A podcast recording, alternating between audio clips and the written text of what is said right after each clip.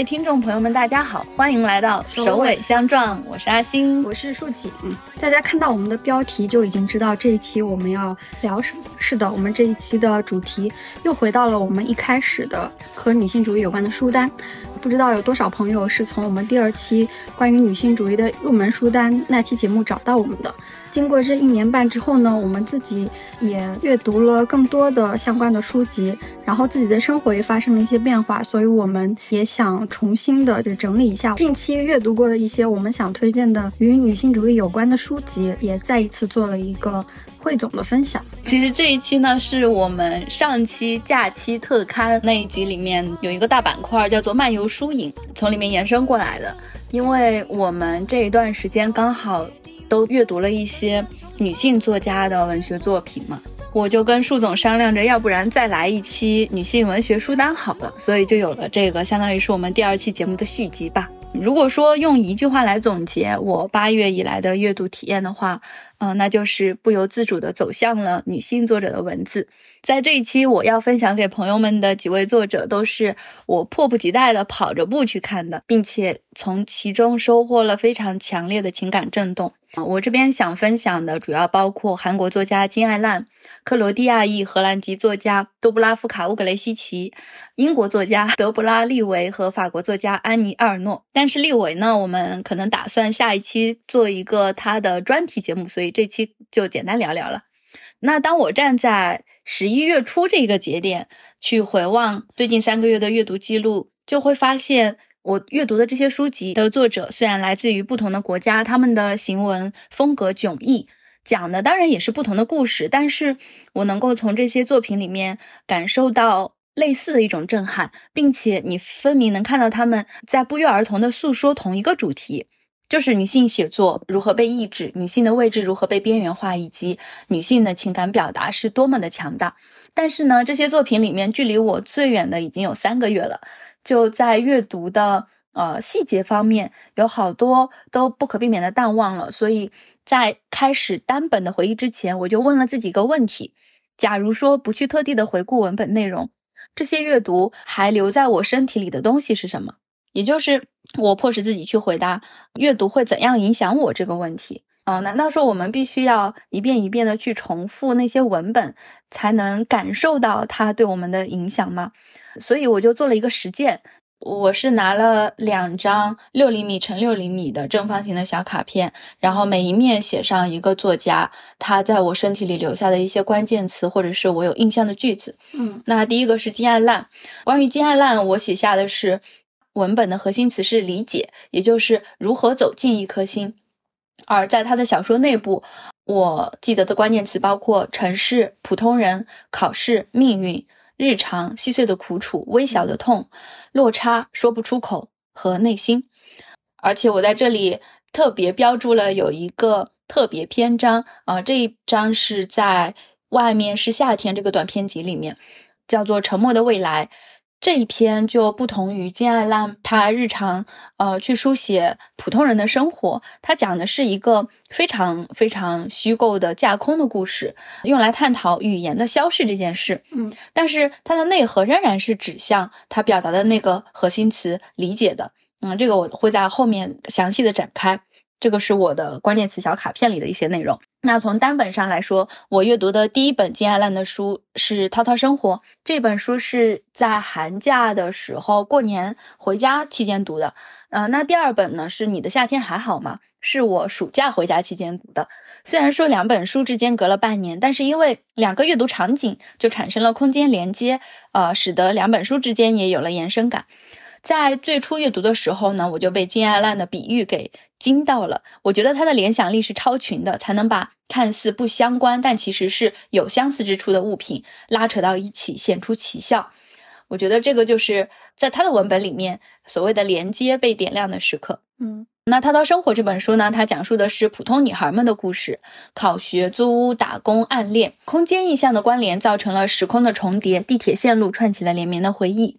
首都永远是不可接近之都。故乡的母亲劳作着，辛勤着，坚强着，为活为好挣扎。父亲却在浪费和苟活。独特的生活，让我觉得我也站在其中，回望旧时。我会想起我在高中的时候，窝在小县城，只顾考学，忽略了其他的事物。接着抵达城市，才明白原来人要面临那么多的不知所措。你此前笃定的胜利只有一种形式，那就是考上一个好的大学。但是真正到了大城市之后，你才感受到原来往后的失败还多着呢。他们会变着花样、没有预备的滚滚而来。读这本书的时候，就有让我回望到我那个时候的生活。你的夏天还好吗？呃，这本书呢，则是另一种的边缘女性故事。它描述了普通的女大学生怀着孕的妻子、机场的清洁阿姨、出租车司机口中飘零异乡的女人、在洪水中死掉的母亲、被骗入传销组织的三十岁女性等等各类比较边缘的女性的生活。他们陷在各自日常的痛苦里，没有人有能力去打捞他们一把。我感觉到这些故事可以把皮肤搅烂，保留了红肉接触空气的那一刹那。我读完就大声感叹：太痛了，太痛了！这是一种因为太接近现实而让人恐惧的痛。那我这一次被唤醒的就不是有关于自身的记忆了。这本书让我察觉到人与人之间的隔阂和冷漠是多么的可怖。它促使我尝试去真的看见跟我擦肩而过的每一个女性。嗯，她们。不是她们的身份，她们是活生生的拥有痛苦的人。我我自己本来是一个性格比较内向的人，我我见到陌生人的时候我会紧张，我脸上会没有表情。但是读完这本书，尤其是我读完机场清洁阿姨那一章之后，我感觉特别的触动。就是我觉得我日常对于人的想象都太扁平了，嗯，然后我也从来没有跟我身边的人有什么互动。但是读完以后，我如果是在啊楼道里面碰上。清洁阿姨，我就会跟他们点头微笑，有时候还跟他们聊几句。我觉得这个就是他这本书走进了我的日常生活，对我的日常生活发生了影响。然后我最近也听了一个播客，就是随机波动的《再见爱人，再见张春》那一期节目。嗯，在这期节目的后面呢，呃，主播和嘉宾们讨论了工具化对方或者是人和人关系里面权力不对等的部分。他们的讨论也让我想起金爱烂小说里非常重要的话题，就是我在咖啡上写的理解。我也想起我之前问过一位朋友，就是啊，我的问题 是搭建爱的工程是怎样一个过程？给予和宽恕真的能带来纯粹的甘甜而没有苦涩吗？我那个时候是因为呃感受到了在亲密关系里始终存在这种权力不对等，所以。呃，我对爱的给予其实是有一种质疑的态度的，就问出了这个问题。他给我的答案是这样一段话：如果万物可以很复杂，既可以很简单，那智识就是隐藏在生命中的笃信。这种笃信是他者无条件拥有尊严。当你拥有这种笃信，你投向外部的，外部投向你的，都不再是围绕着期望、理解、曲解等等这一些了。我们会获得一种，即便没有回声，仍然非常真实的温柔。投射于自身这一段话，我我我初读并不能完全 get 到它的意思，但是我会立刻感受到有一种非常温柔的能量，而且每当我看到他或者是想到他的时候，我觉得他会鼓舞我去理解他人，去看到他人的尊严，去平等的看待所有的陌生人。所以我也把这段话分享给大家。那再说回金爱烂书里的理解。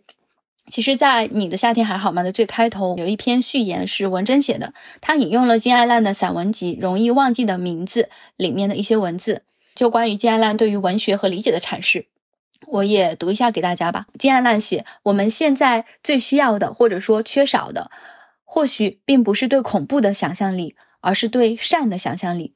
文学能做的善事之一，我想大概就是在他人的脸上注入表情和温度。如果文学还有需要我们延续的传统，我想那不会是单纯的素材或形式，而是对人和世界的态度或心情。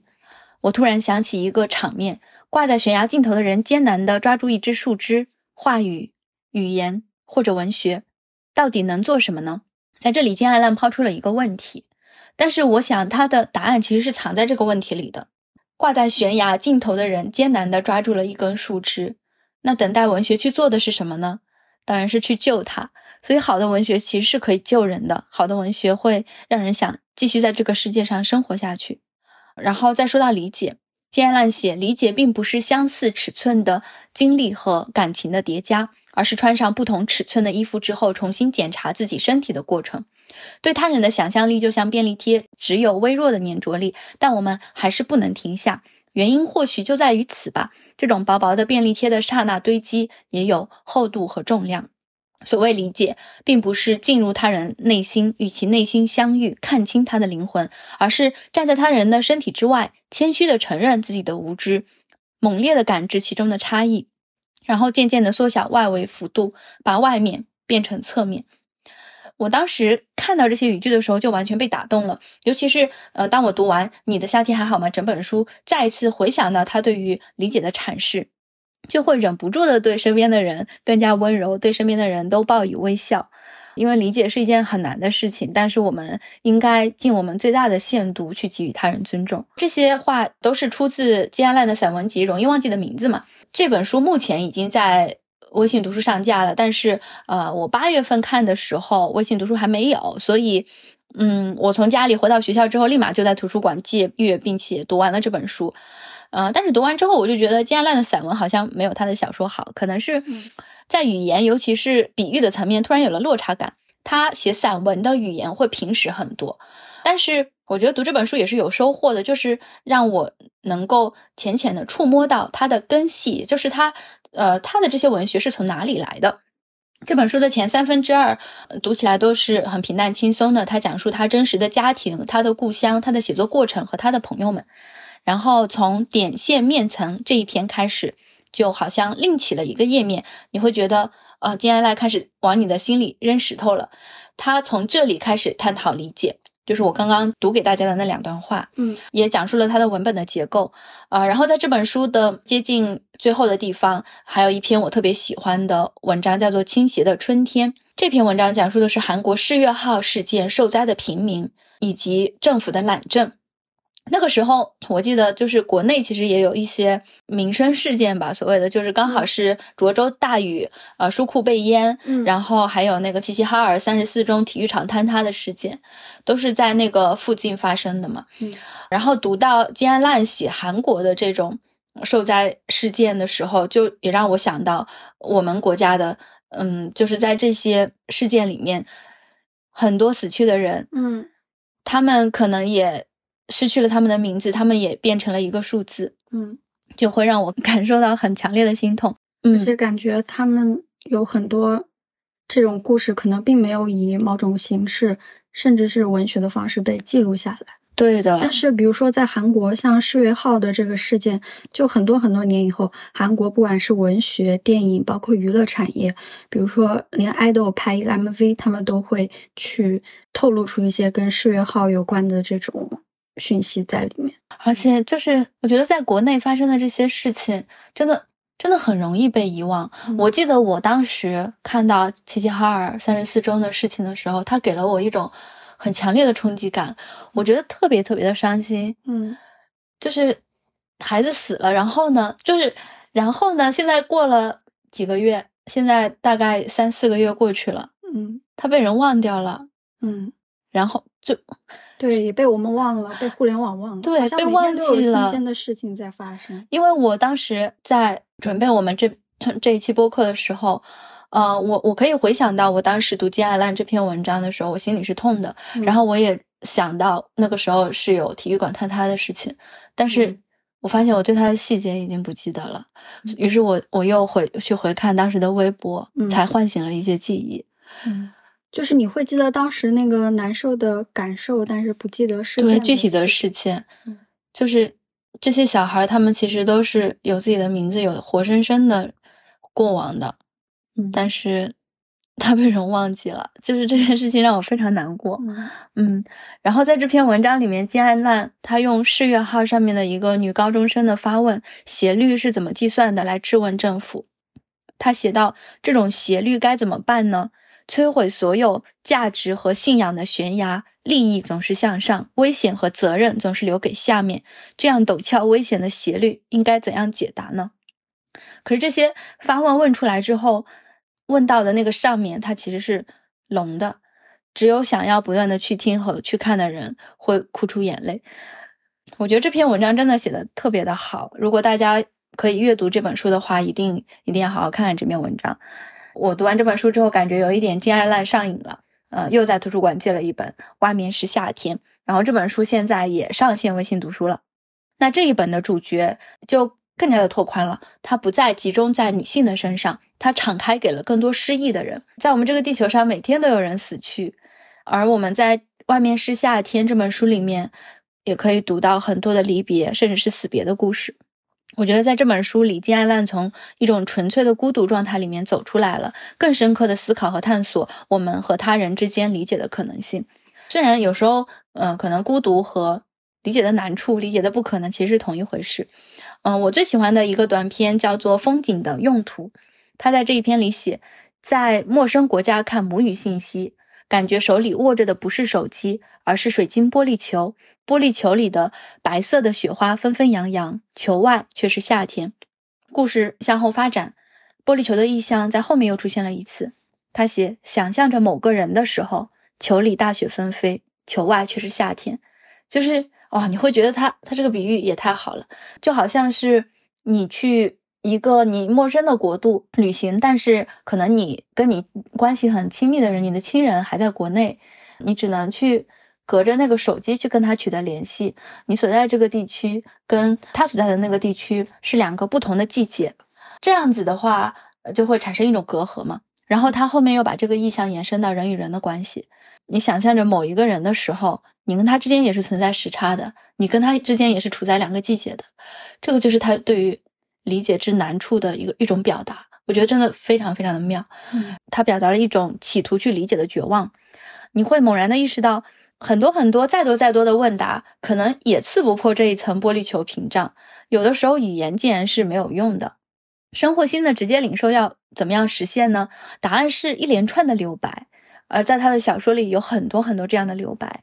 觉得这个就是他的小说会给人一种哀痛和无力感的原因，因为这个是真实的，就是。你去接近和理解一个人确实是困难的，而且当你去尝试做出了这种努力，但是却落空的时候，这种绝望感是很强烈的。然后在这一本书里面，还是能够读到很多让人非常惊异的比喻。除了我刚刚举的那个例子之外，呃，还有其他的。觉得它的本体和喻体不仅是。拥有某种相似性，甚至还会串联着过去和未来，在小说的结构上也发挥了作用。你在前面读到一个比喻，在后面它重新又被提起来，这个就在时间上面发生了一种联系啊！我就非常为他的文字所叹服。可以再举几个他呃写作里面比喻的例子。之前我有在微博上记录过，所以这次我也是翻微博找到的。前面两句用来写两个人，第一句他就是这样的人。就像寒冬时节整齐叠放在房间里的被子，端正、厚重而沉闷。他把人比作被子，嗯，就是一种对拟人化的反用。然后第二句也形容一个人的是一个女性，桃花是个整洁而端庄的女子，好像叠好的毛巾。她像叠毛巾一样，把属于自己的时间折叠起来使用。后面两句是跟降落伞有关的啊。第三句是曝光的声音，好像降落伞张开。曝光就是在拍照的时候，那个相机发出的那个砰，好像降降落伞张开，伴随着或许会死的不安和活下来的安心，像覆盖司机的气囊那样，给人以松软的刺激。于是明朗的笑，像拉降落伞的绳索似的翘起嘴角。第四句是，也许是阴天的缘故，降落伞看起来像是沉浸在悲观里的水母群。这些比喻其实是分散在他某一篇。文本里的各处地方的，然后你会发现本体跟喻体之间就发生了联系，因为就是他会用一些相似的意象去比喻不同的东西嘛，然后就把这整个文章的结构也撑起来了。我觉得这个是非常妙的。我刚刚说速写小卡的时候，不是有说到那个比较特别的一篇叫做《沉默的未来》吗？嗯，这篇它讲述的就是这样一个故事，在一所少数语言博物馆里面。陈列着某种语言的最后保留者。当这个人死去的时候，一种语言就随之消逝了。比如说，我是一个刮鹅哇啦哇啦语的最后保留者，你是一个穆勒穆勒语的最后保留者。我们都在这个少数语言博物馆。嗯，可能我们周围还有很多跟我们差不多的呃语言保留者，但是。我们都只会说自己的这一种语言。我们身边的人很多，但是我们都没有办法去交流。嗯，然后每一个人都不得不接受孤独的死去的命运。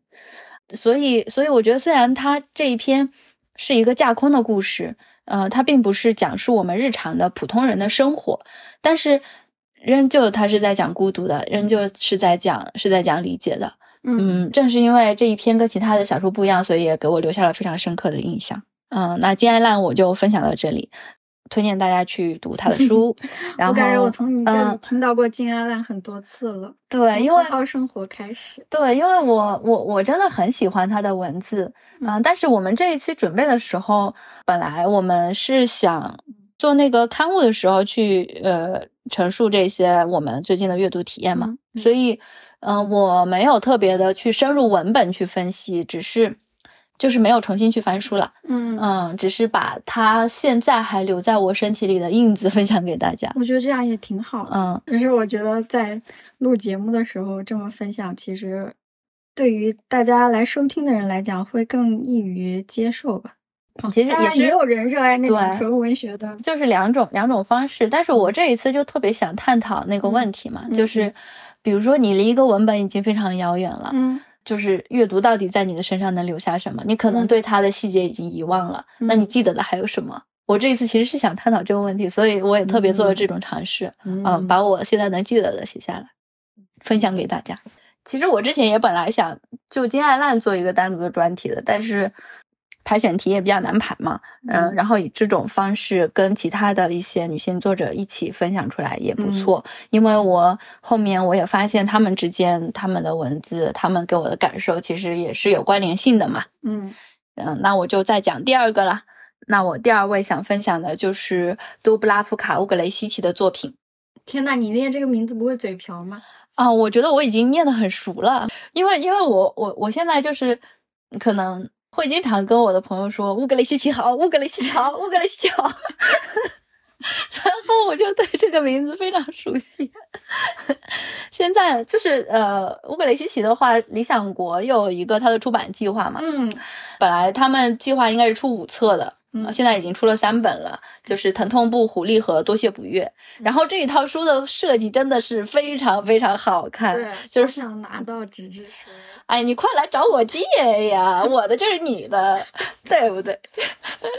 然后它的封面是那种非常简洁的扁平式的画风，就有点像火柴盒，而且它的用的颜色还有字体都非常非常的好看。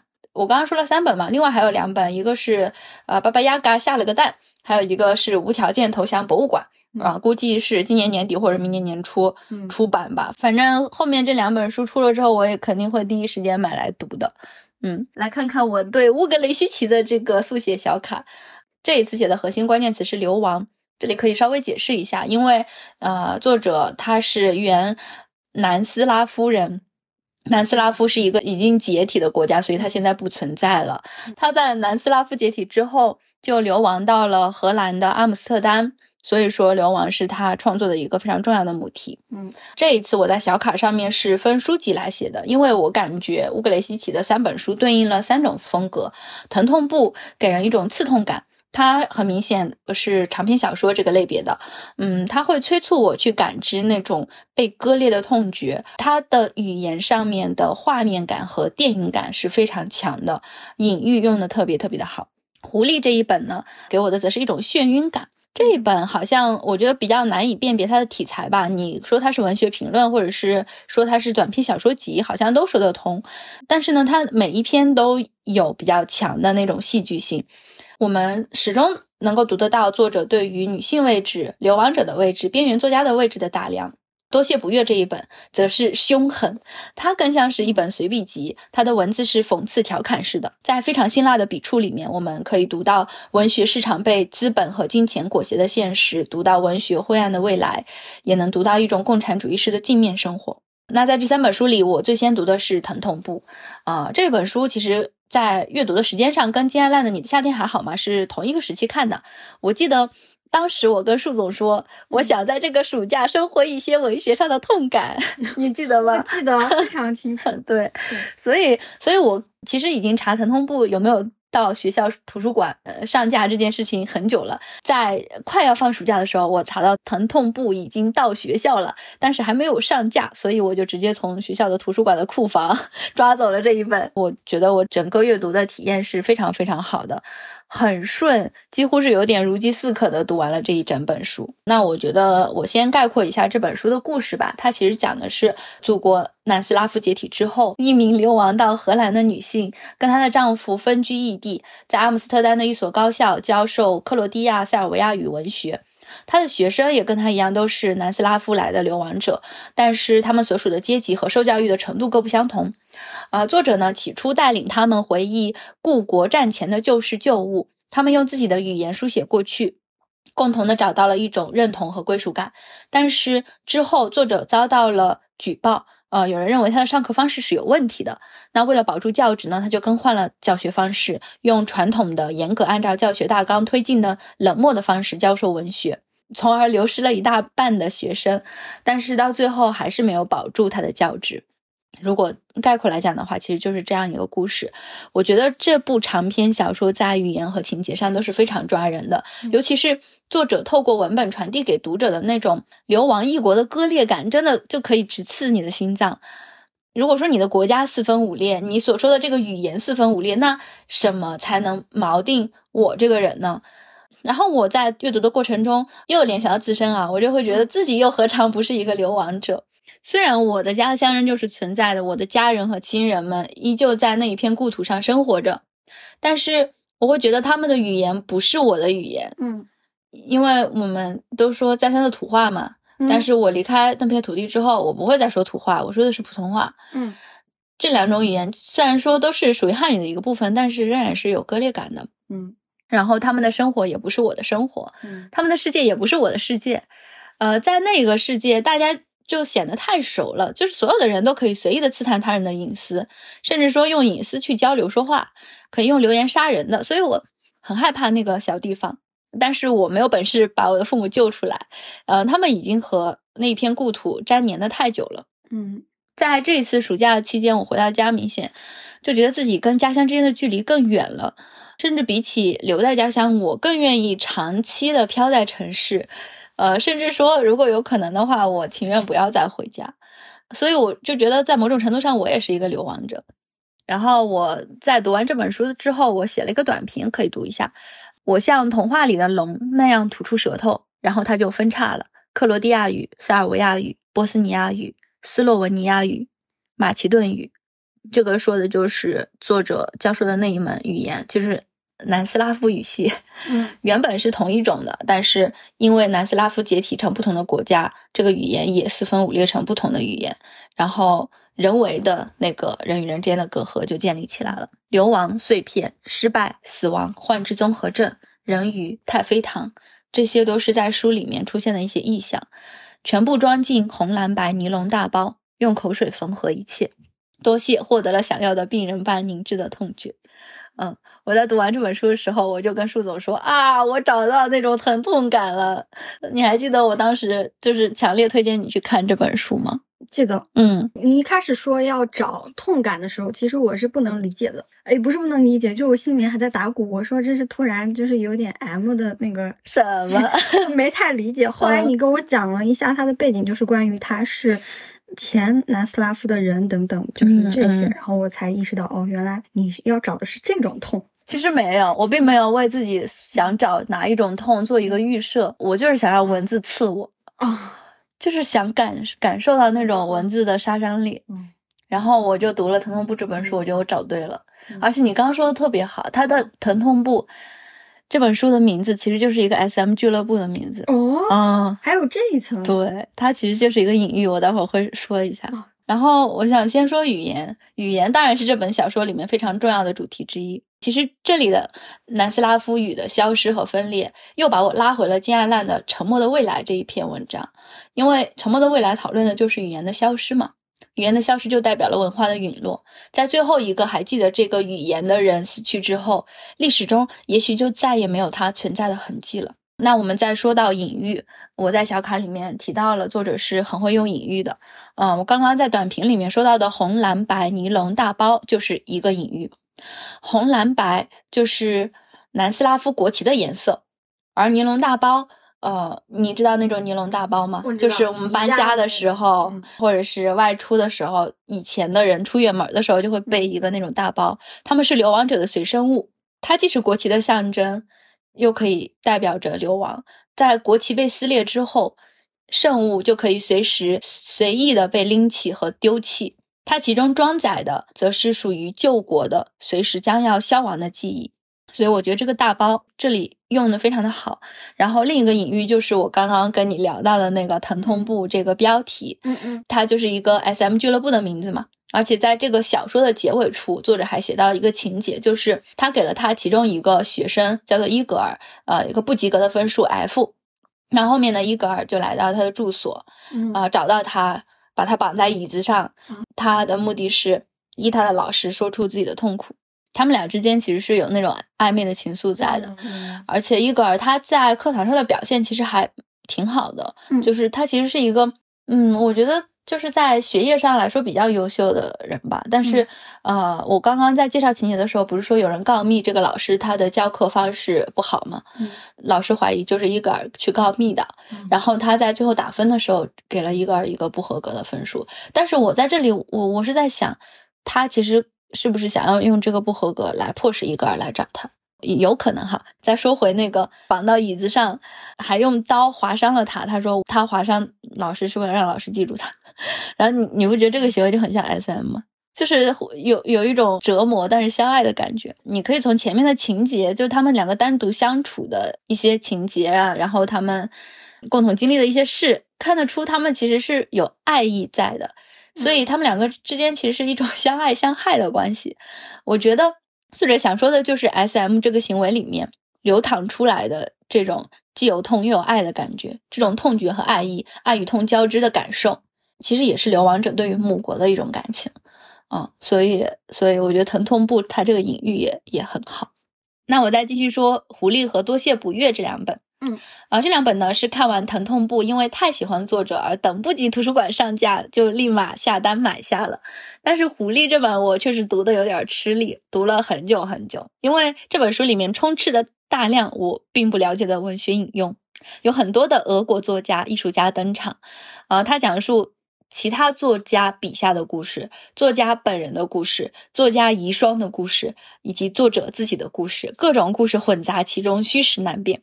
作者用一种类文学评论的方式去书写，但是每一篇又有非常引人入胜的情节。我在八月底读完的这本书，但是里面有两个场景我一直记得，一个是纳博科夫捕蝶的那个瞬间，另一个是排雷手博扬的死。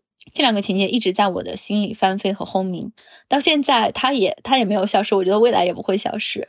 呃，就是说作者真的很会很会写，很会写这种冲突吧。说到这本书，也是它的名字是一个非常重要的意象。狐狸这个意象就贯穿了全书的六个章节。我们提到狐狸，可能会想到谎言、伪装、背叛、变换。作者说，狐狸是作家的图腾，狐狸是永恒的偷渡者。嗯，那在我看来呢，这这里的狐狸既是作家的隐喻，也是女性的隐喻，更是流亡的隐喻。那说到这本书，其实我是有点怵的，因为我觉得我我我没有办法去讲好它，自己的语言太苍白了，所以呃，就读几段书里面的段落给大家吧。我觉得你们绝对会被安利到。嗯，遗忘的火山灰不断的落在我们的身上，慢慢将我们掩埋。那是灰色的、不会融化的雪。我们不停在各处留下自己存在的痕迹，那是对抗空洞的痕迹。空洞越大，我们的斗争就越惨烈。留在我们身后的是成千上万再也找不到时间去看的图片和影像记录。过上几年，就算我们偶然发现其中一段，也不知道它是在哪里或什么时候拍的，身边那些人又是谁，甚至不能确定里面的人到底是不是自己。留在我们身后的是一层又一层的火山灰，新的覆盖旧的。也许行走在这个世界上时，我们就在交换着线头。我们与陌生人擦肩而过，或是碰了一下。擦过一个又一个线，就这样流转着，从一个肩膀到另一个肩膀，从一个袖子到另一个袖子。线头就是灵魂与呼吸，是胜者和死者的灵魂流转的方式，从我们的指甲下面钻进身体。我们这些素不相识的人就是这样联系在一起的。火山灰和线头，太厉害了！你挑的段落都很好，我成功的被你安利了。但是我其实几个月前都被你安利。狐狸，我是有这本书的，赶紧找我来借。不不不，赶紧来找我，我的就是你的。我还没有读完，还有我很喜欢的其他的段落，我继续。嗯，也许城市空间的反射性特征让我晕头转向，就像在镜子中一样，我能看到自己在城市中的倒影。我利用城市景观衡量我自己的状况，好像它是一个煤气表。我把城市的地图想象成我内心的地图，通过城市的脉搏感受我自己的脉搏，用地铁的线路图比照我自己的循环系统。别人有精神分析师，我有城市。如果我们人类其实也是活生生的呼吸着的文本呢？如果我们带着无数修订版的自我图层走来走去，而我们对此一无所知呢？如果关于其他人一个、两个、一千个。的短评附着在我们的身上，而我们意识不到他们的存在呢？如果这些文本和我们融合在一起怎么办？如果我们所有人，我们每个人都曾被秘密的逗留者栖居过怎么办？最后再讲他在书里面是怎么写狐狸的。狐狸不属于野兽，不属于我们人类，也不属于神灵，它是一个永恒的偷渡者，一个在世界之间穿梭自如的移民。被抓到逃票时，就会用尾巴玩球，表演他廉价的小把戏。目光极为短浅的将观众转瞬即逝的赞叹当成了爱，那是他的荣耀时刻。其他的一切都是恐惧的历史，逃避猎人的子弹，不停的狂吠的猎犬，迫害、殴打、舔舐伤口，羞辱、孤独和廉价的安慰。你会从他对狐狸的描述里面去看到流亡者的影子吧？逃避猎人的子弹，逃避猎犬，逃避迫害、殴打，然后舔舐伤口，对吧？就真的写的很好，嗯，然后再讲最后一本《多谢不悦》。《多谢不悦》是我读完想给作者跪下的，我觉得他太狠了，真的，就是你被他骂了，但是你又想去朝拜他 这种感觉。我又被骂，但是我又很想感谢他。这本书里面有一些讽刺，你会看得很过瘾，但是有一些表达又会压得你眼皮痛，是一种爽利和失落并存的感觉。作者在书里面讽刺东欧男作家。畅销书明星作家跟风的读者，绕着钱赚的出版机构和坏掉的文学市场，我觉得我就是作为跟风的读者被骂到了。然后它里面有一章一整章讲述流亡，那章嗯简直是读到眩晕。又有一章写女人香烟与文学的关系，又让人拍案叫绝。在最后一部分里有一篇叫做《乌金》，它里面讲述共产主义式的庆祝仪式以及毁灭书籍的方式。在某种程度上，就好像照镜子。虽然说文学已经被金钱和资本沾染变形，但是你又会很感激作者在致谢里面又给了你一种希望，因为他在致谢中说文学是有将来的。在你经过前面这些非常可怕的叙述之后，听到这么一句，我觉得，嗯，我们都会坚信作者所言的文学的将来。我我这边也想分享几个段落，是来自于他怎么样去讨论女性和文学的关系的。真的写得很好，不得不念出来。由鲍里斯·拉夫列尼约夫的小说《第四十一》改编的同名电影中，有一场戏特别有意思。故事说的是一个勇敢的红军女战士捉住了一个英俊的白军军官，两人在一个废弃的木棚里过了几天，等待队伍的到来。心地善良、不为教条所桎梏的红军女战士爱上了他英俊潇洒、理想主义的敌人。有一回，这位俘虏的呃卷烟纸用完了。他大方地将自己唯一珍贵的物品——一本他用来写诗的笔记本——送给了他。白军军官用红军女战士的诗卷了一支烟，在电影观众的注视下，若无其事地吸了起来，一直吸完了他最后的一行诗。我们能否将这场戏中的两个人调个个儿？不能，因为这场戏不管多么一无所指、感人至深，都绝不仅仅是电影里一场普通的戏。它是一个隐喻。是对女性写作史、女性与创作的关系、男性对女性创作的态度的一次总结。在整个女性写作史上，男人一直都起着将女人的文学热情化为灰烬的作用。可以肯定地说，女性文学与烟这三者在历史上一直有着千丝万缕的联系。可以说，他们共同经历着一段历史。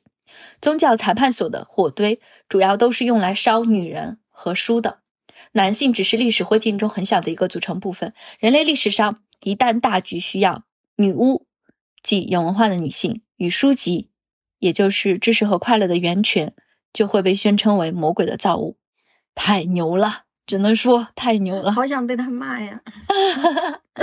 快来找我借书。呃，那那乌格雷西奇这三本，我我其实就简单提一下吧。啊，因为我真的没有办法去讲述它，我觉得自己的学识太过于浅薄，所以我这里就主要想表达一下对作者的爱。它的文本内容是非常丰富的，就是我三言两语完全都说不清楚，真的很需要一期节目扎扎实实的去聊背景、聊文本、聊语言、聊流亡。所以。让我们期待《昨日之海》，因为之前四期他在《昨日之海》的群里说，大家有没有什么想想要听的那个作品的分享嘛？然后我就说什么时候聊一下乌格雷西奇的那个三本书。然后，然后四期说这个他们已经有所打算了，但是需要一点时间去准备，所以我已经搬好小板凳了。让我们期待《昨日之海》吧！太好了。阿星分享了金阿烂跟乌格雷西奇两个作家嘛，嗯，然后我这次想分享的是伍尔夫。这一次对伍尔夫的阅读，主要是看了他的短篇小说集，名字叫《存在的瞬间》。嗯嗯，他这个名字因为有两本嘛，我看的是小说集那一本。因为我之前对伍尔夫的印象，可能跟啊好多不太读文学作品的人是一样的，就是起点是在。上学的时候，课本上有一篇伍尔夫的文章嘛，嗯，然后后来接触的他的第一本墙上的斑点，嗯，后来接触他的第一本书是，呃，被视为他的女性主义代表作的《一间自己的房间》，嗯，然后一直到读《存在的瞬间》这本短篇小说集呢，我才是真正的开始进入伍尔夫的文学世界，就是有这种感觉嘛，嗯，开篇的。收录的第一篇小说叫《幽灵之屋》，它是以我一个第一人称、一个房屋女主人的视角去观察一男一女，其实是两个幽灵，就是进入了我现在所居住的这个房屋，然后他们提着一个银灯，在房屋的各个角落寻找属于他们的回忆。可能就花了短短的一两千字，就给我们描述了一个很温暖的小故事。在这个简短的故事里面，这两只幽灵，他们就能看出来，他们过去也是生活在这个房屋里面嘛，就是仿佛和房屋的现任男女主人他们的生活，嗯，在平行时空是交叠在一起了，嗯，就是在不同的时空里面，他们有。一些非常相似的美好的场景，好像就一起凝结在了这个房子里面，成为了这个房屋的脉搏在跳动。啊，嗯，所以这也是为什么，呃，这个短片的名字叫《幽灵之屋》。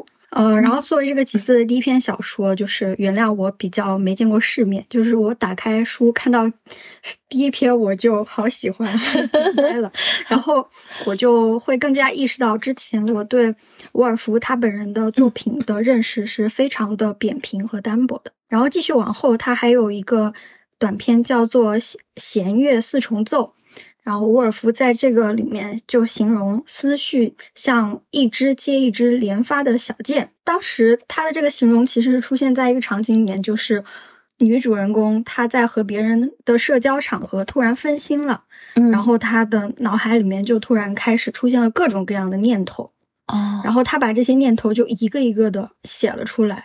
就是这些连发的小箭，我感觉就是他写的，就是射中了我的心，你知道吗？就是你读的时候，你会能联想到，就是好像你生活中也有这种类似的瞬间。对你刚说的时候，我就想到了，啊，你明明在跟别人握手或者言谈，但你脑子里面其实可能已经闪过了非常多的画面。嗯嗯。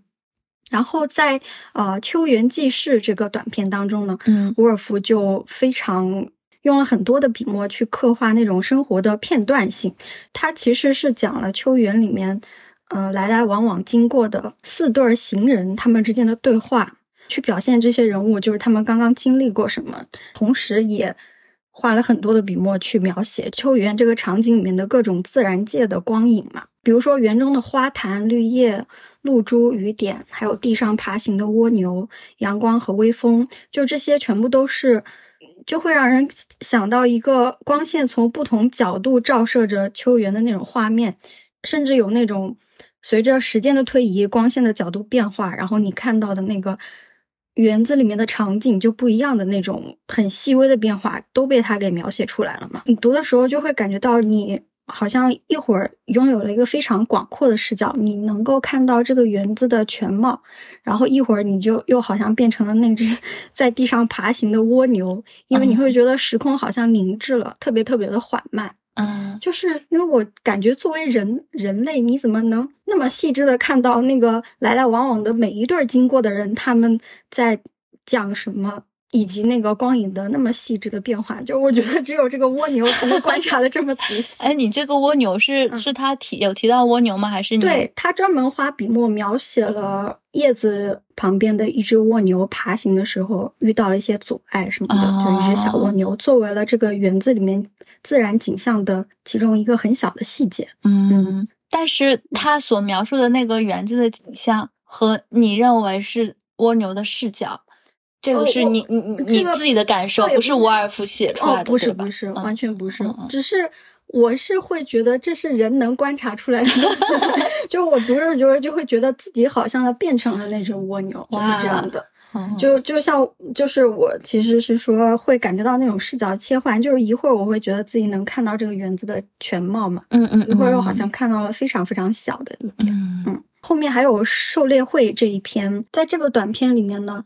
被狩猎的对象就是那些野生动物呀，包括小鸟啊这些东西，和在家中等待男主人狩猎归来的两位老太太，它就是这两个生物之间形成了一种互文。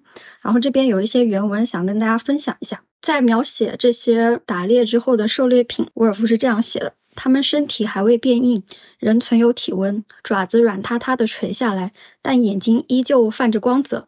那些鸟儿像是还活着，只是有点眩晕，身上的羽毛又厚又湿。它们看起来既放松又舒服，时而微微颤动。后面还有就是，鸟儿现在已经死了，它们的爪子紧缩，尽管没抓着任何东西。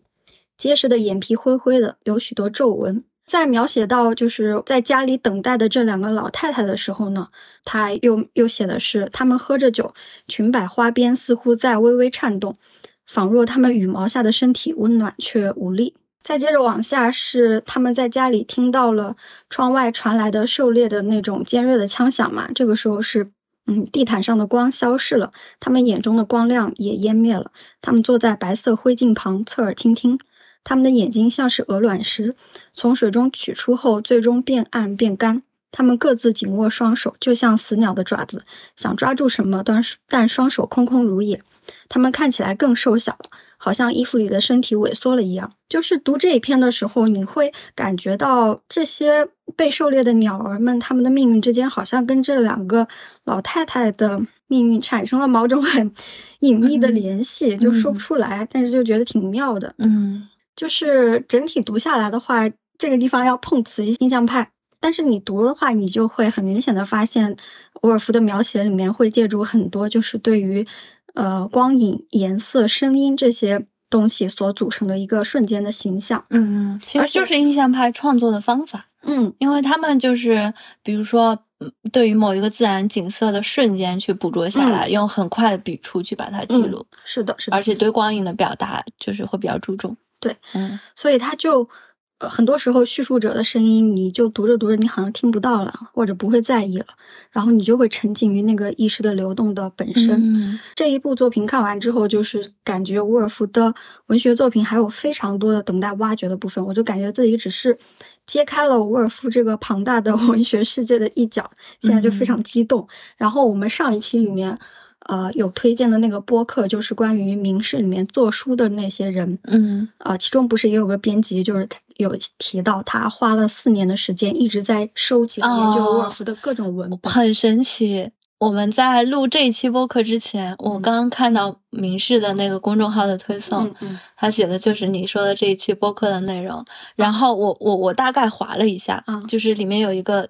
伍尔夫的狂热的啊，对，粉丝，你应该说的就是他。是的。然后我还给这个 公众号留言了，我说：“明示你们还招人吗？”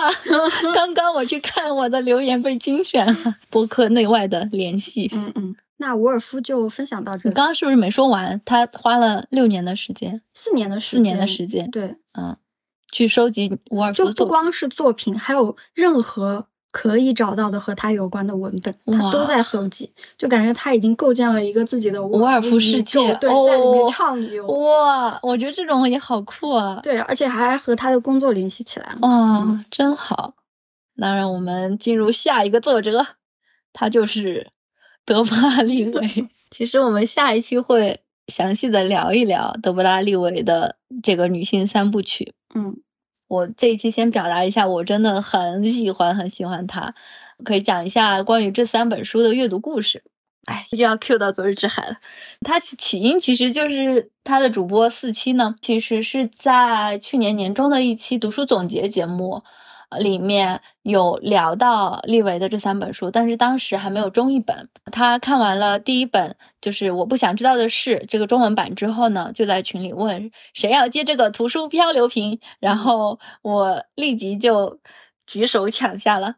谁知道我翻开书第一页就给我看哭了 是那个自动扶梯。对，我就觉得那个真的很触动我。我看到那个场景，我。第一反应就是想到你，不知道为什么，就是我感觉这个是你好像如果乘坐自动扶梯的时候突然眼泪飘下来，好像跟你本身很搭。天呐，呃，对，因为我看到那个我我就会想到我自己，就是因为我有时候去经历某一些东西的时候，我也不知道那个感情是从哪里来的，但是你就会感觉到身体某一些部位在震动，然后你就会。鼻子发酸，眼睛里就会有泪泪花，但是你却不知道是怎么回事。虽然说利维在这本书的后面有解释他这个关于自动扶梯的那这个感情，嗯啊，但是我当时看到这个，我就说这种莫名的感情就是就是正常人会有的呀，所以我就一下子很被触动。正常人，这么点，因为一下子就很喜欢嘛。那第二天晚上我下班比较早，就立即读完了这一本。其实挺薄的一个小书，然后我就漂流给了下一个朋友。然后在几天之后，我就一直在想这个立维这本书的事情，然后就打开了我跟树总的聊天框，我就说：“哎呀，这个我最近发现了一一组书很好啊，一顿疯狂的安利，然后就忽悠树总买下了这这一套书。”这里这里还是要解释一下，我不是故意忽悠，不是忽悠，只是热情安利，然后我激情下单，就是这么一回事。我没有那么抠，我当时还想跟树总 A A 呢，结果他说我的就是你的。对对对，这个梗从那里，梗就是从这儿来。对，所以我就开始明目张胆，就是心安理得去蹭书了。然后后面就在树总这边丝滑的蹭完了后面两本《生活的代价》和《自己的房子》，然后我们就决定一定要出一期节目来聊立伟的这三本。嗯，我也夸一下这三本的装帧设计吧，也非常漂亮。它是红、黄、蓝三原色嘛，就是高饱和三原色的设计，搭配了葛达尔的《随心所欲》这部电影的一些剧照。嗯嗯，这个封面其实是跟英文原版是同款的，然后它这个小开本也很好拿。然后就很适合在地铁上阅读呢。嗯，然后来看看我的速写小卡。立维的这个我写的是三种味道连接了一种女性的处境，因为我觉得他这三本书带给我的感受也是不同的。我不想知道的是，他其实也谈到了流亡这件事情。嗯，就是你可以从里面读出他身份认同之痛。作者本身是。在南非长大的，后来又去到了英国，但她又不认为自己是一个英国人，所以有有有这种痛觉。就包括她这本书是在她跟丈夫离婚之后写下的嘛，所以就是可能在自己的感情方面也有一些一些痛想要说出来吧，所以就写了一本书来表达。然后再读到第二本《生活的代价》这本书，我觉得它是。与日常交织的，它讲述的是女性作家的独生生活。嗯啊，我印象最深刻的就是她的那个电动自行车。嗯啊，我们不是。经常会说，嗯，女性要驾驶自己的车嘛，然后开车的感觉非常爽嘛。嗯嗯，上野千鹤子也在她的书里面说，我们我们要去开车。之前我们也在节目里 Q 到有一个中年女性，她学会开车之后去周游世界，好像就是开车也是一个女性力量的表达。但我觉得这个车甚至不一定要是汽车，一个电动自行车也完全可以。对，它也代表着一种自由，对吧？对，它那个车还特别能装东西呢。对，是后座要放一大堆杂。对，我。我觉得特别有趣。然后第三本自己的房子这一本，它则是画出了一幅理想生活的蓝图吧。就是作者会想象他有一个带花园的大屋，然后这个大屋里面装点着呃一名女性所需要的一切通向自由的物品，很美好。然后这一本我觉得立维也写的应该是写的非常畅快的，嗯。这个是我小卡的内容，呃，因为下一期要专门聊嘛，我估计录完这期节目也要开始准备二刷了，这一期就不就不展开了。对，我可以那个读一读我当时写的短评，嗯，呃，给大家一个大概的印象，朋友们也可以提前预习，我下我下一期节目做好准备。对，布置作业，这期有作业。我不想知道的是这一本，我我主要是引用了原文来写的这个短评，但是我在引用的时候故意打乱了原文句子的顺序，也就是说，比如说我在第五页抓了一句，我在第七十五页抓了一句，但是我把第七十五页的这个句子放在第五页的句子之前，然后发现他们也是能够串联起来的，就是这样写的这个短评。再见了，我的疯子小朋友，一定要大声说出你的想法。大声说出你的想法，我觉得就是这本书一个很重要的表达。嗯，离桌子最近的插孔在洗手池上方，是供男士电动剃须刀用的，已经有些松动。种族隔离制度下的南非下雪了，但玛利亚硬是把桌子搬进房间，挤在了那里。我此刻要做的就是把电源插头插进那个插孔。如果我可以用写作超过什么，我就一定能逃去一个更好的地方。我们在逃离的是隐藏在政治语言背后的谎言，是关于我们性格和人生意义的种种谬论。你是作家对不对？我需要一条电源延长线。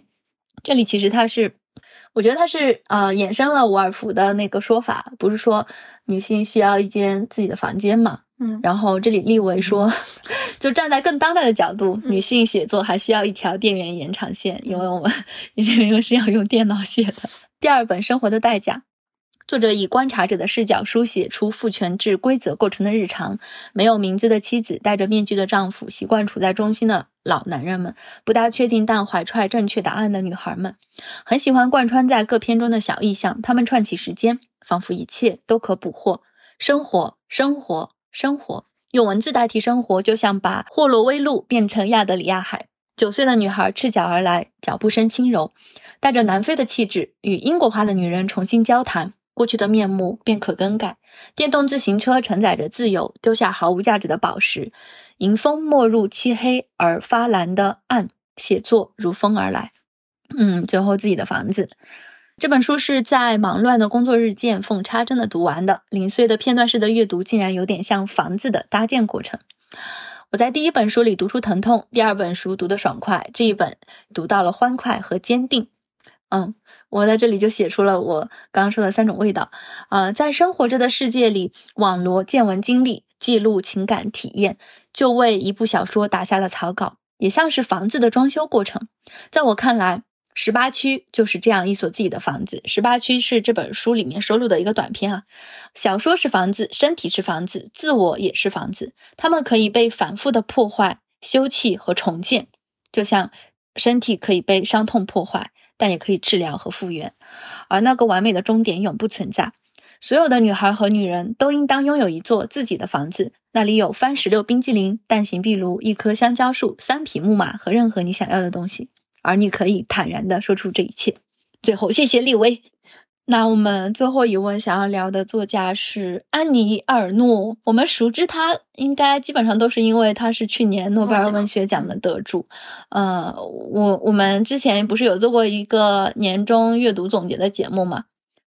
应该是在这一期里面，我我我说要把阿尔诺纳入今年的读书计划，不知道你还记不记得？不记得。但是这个愿望一直到九月份才达成，就是在今年这个秋季学期开学之后。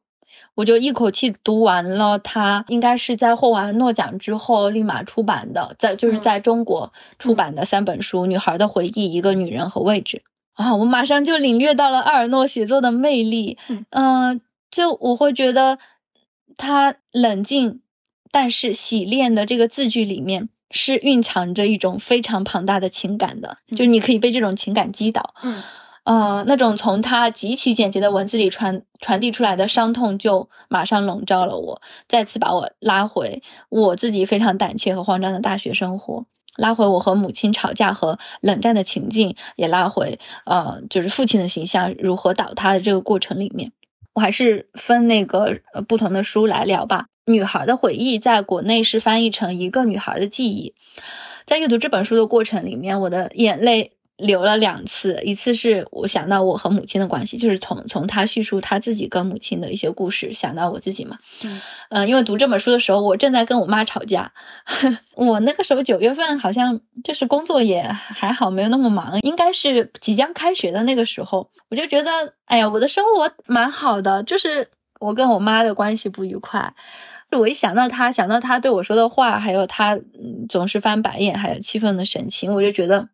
特别的伤心，特别的痛吧。然后我在书里面阅读的过程中，就反复的回想到这一些，所以，我我就将要流眼泪。然后另外一次就是从书里面也看到了我自己，嗯，可能在刚刚读大学那个时候的一些镜像。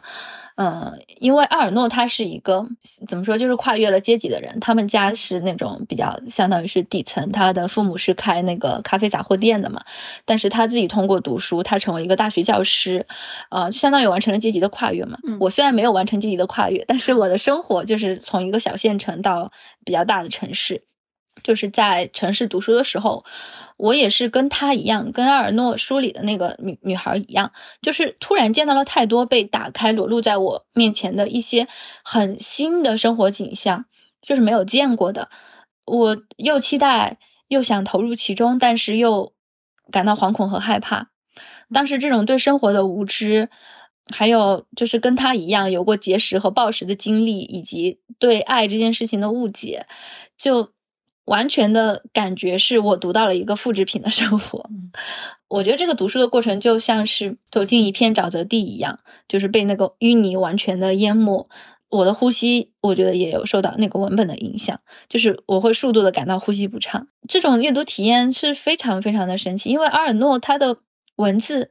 很简洁，我们你可以看到他每一本书都很薄很薄嘛，你就会第一次体会到，哎呀，怎么这么平实的语言也有这么强大的摧毁力呢？就是我我之前可能。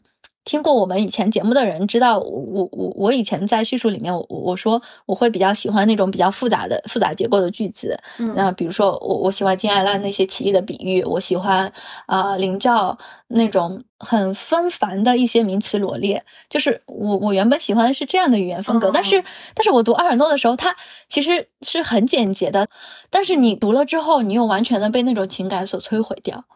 哇，我觉得这个太神奇了。但是我当时就是还不知道他的创作是怎么一回事，嗯嗯，后面我们会聊他的那个创作笔记，然后我们就可以解释这些问题。第二本我读了一个女人，她在国内翻译成一个女人的故事，呃，这一本我就很明确的知道她在写母亲嘛，题目里面就看得出来，嗯，就是所以我在读的时候。哎，也是那种很矛盾的心情，你又想去读，然后又想从他的文本里去找到他和母亲关系的处理的答案，然后你又去 抗拒这个文本。嗯，就是因为我跟我妈妈关系不好，所以导致我跟他的文本之间有意的在保持距离。尤其是我觉得我不愿意去承认我我妈妈她她也是坚强过、痛苦过，嗯，很无私的付出过、爱过、为活着挣扎过。这些如果我冷静的去想，他肯定是会有的，但是。我我不觉得，我又不觉得他是这样一个人，但是事实上我是不了解他的过去的，他的故事我一无所知，因为他从来不谈论自己，嗯，他是很多场合的一个很很好的倾听者，但是他很少说自己的事情。我是通过他现在的表情、动作和生活去判断他这个人的，嗯，我知道我对他有偏见，我觉得我在对待他这件事情上，我自己也很傲慢。可是我却没有办法去纠正我现在对他的这种偏见，嗯，所以我对我妈妈的感觉是很复杂的，就有一种痛苦，有一种厌恶，还有一种自责，这些很多的感情混杂在一起，就是让我有点难以承受，所以我经常会选择躲开，就是躲开我妈妈的询问，尽量的躲开跟她 视频什么的，呃，反正我跟我妈的关系是呃就很糟糕，这种。这种情感就影响到我的阅读，我我就在读这个文本的时候，我觉得我也是在边阅读边躲避这个文本的，所以我也有一种我在背叛阿尔诺的文字的感觉，因为因为他是在母亲去世之后写下这些字的嘛，就是他承受着很很大的痛苦去回顾他母亲的一生，但是但是我阅读这个小说的感受就是受我自己影响，我我我觉得我是冷静甚至是冷漠的。嗯，然后我在读完这本书之后写了一个长评，这个长评里写的都是我和我妈的故事，所以我觉得，呃，就是挺挺对不起他的，挺对不挺对不起这本书的。但是，但怎么说，这种感情也是这本书唤醒的吧，所以就是再次感叹他文字的力量。在这本书里面有一句话，很多人觉得很感动啊，就是他写到。我既确信他是非常爱我的，又意识到一种不公平。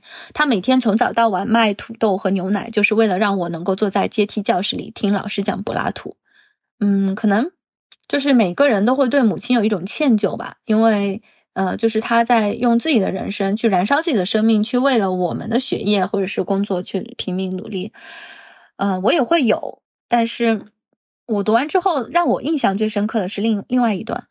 嗯，他写。他发明出没有经历过的生活。他去了巴黎，他为自己买了一条金鱼。有人带她去了她丈夫的墓地，但有时候他知道，我担心我的病情再也无法好转了。或者他回忆，我做了一切可以让我女儿幸福的事情，可他却没有因此而更加幸福。当我读到他没有因此而更加幸福的时候，我就在想，我我妈妈知不知道他为我做的这些，他平时跟我说的话，他。所自以为想让我幸福的事情，也不会让我因此更加幸福呢。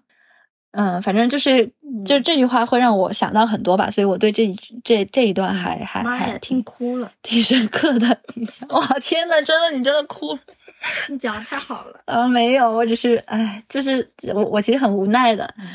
之前不是歪老师有在群里问那有没有人想提问上野千鹤子吗？嗯，不知道你有没有印象？我我看到了。对，然后我一开始就是想不到我要问他什么，嗯，因为我觉得他很多理论，其实在他书里其实都能找到答案的，嗯。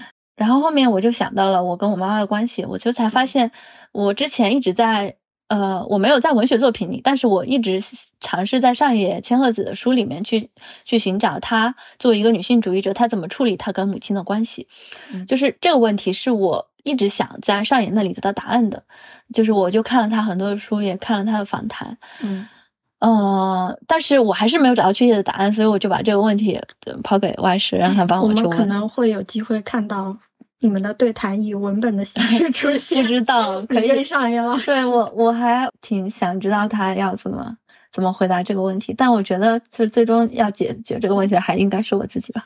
对，嗯，因为。就是不管是理论书籍还是文学书籍也好，就是虽然可以看的越来越多，但是最后落到生活当中的时候，就有一些自己个体身上的你跟别人的关系的这种，还是很难去处理。我觉得，嗯，其实读完这本小说的话，就是埃尔诺他有一个习惯嘛，就是会在每一本小说后面留下他写作开始和写作完成的日期。然后这个小说最后的写作日期是正好经历了十个月完成这一个短短的小说，就跟。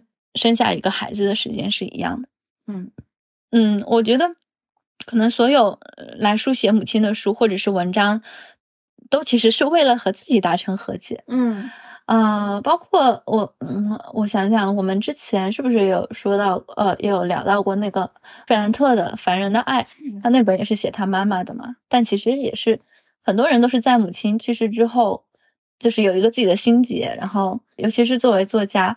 他就把这样一部关于母亲的作品写下来之后，才能获得内心的平静，才能从才能从做女儿这个魔咒里面走出来。嗯，其实我我很希望我生命里的和解是发生在我妈妈还活着的时候，但是这个就是还需要更长的时间吧。我再再说那个位置这一本，国内翻译为一个男人的位置。其实这本书给我工整呀，什么的翻译的这三本，对他这么工这三本其实就是为了一个捆绑销售的目的，就是一个女孩的记忆，一个女人的故事，一个男人的位置。不要老强调男人女人嘛，我觉得像那个原来的位置，对，原来就是叫位置，一个女人和女孩的回忆更契合。对，我觉得位置这个翻译。挺好的，又简洁。我看了，我就觉得，哦，对吧？我看到位置啊，这什么书就很有阅读兴趣。我一看一个男人的位置啊，这是一个男人的位置，我为什么要了解一个男人？我不看了，就是这种，你知道吗？笑死！他那本就是写作是一把刀，里面不是还有说到《悠悠岁月》那本书吗？他其实，在那个写作是一把刀里面翻译成年代。嗯。然后国内翻译成《悠悠岁月》啊，倒也不必，有点像这种中央八台会播的电视剧。我就觉得，我当时看到他对于《年代》这本书的介绍，我说哇，这本书看上去很厉害啊，不知道国内有没有中译本。后来我一搜，原来是《悠悠岁月》，没想到啊，这翻译都挺怪的。然后，那我继续回到这本书，就是《位置》这一本，给我最大的触动，其实就像是书名所写的。父亲的位置嘛，他其实写，就是父亲对女儿位置的仰望，然后父亲自己是就始终处在那样一种比较底层的位置，嗯，这个阶级的跃迁其实是父亲的心愿，但是他在帮助女儿实现这种阶级跃迁之后，他此后这种他跟女儿之间的隔阂和落差，也是他必须面对的心结。在这本书里面呢，阿尔诺写了很多次结束。因为他书写这本书的时候，也是父亲已经去世之后嘛，嗯，他写一切都结束了，结束了，有很多这种表达。那在结束之后呢，在书接近结尾的部分，阿尔诺又回忆了他十二岁时候，他的父亲带着他去图书馆借书时候的情境。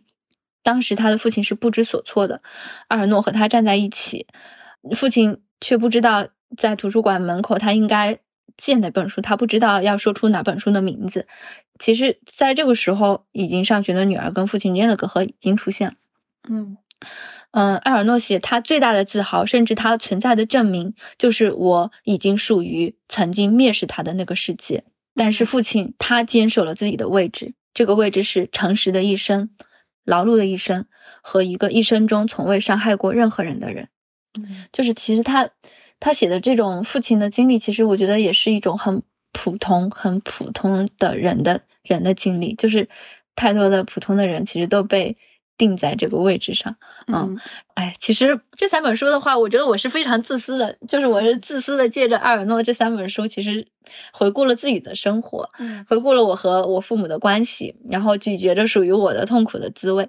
但是另一个方面，在我读了《写作是一把刀》之后，我又觉得。哎，埃尔诺他其实是想要这种效果的，他是其实是想要读者在他的文字里面去读出属于自己的那一份体验和经历的，因为他会觉得自己的文本，嗯，它就是一个社会性的，它可以写出所有人的共同的感觉，就是它既是私人的，又是公共的，对的，对的。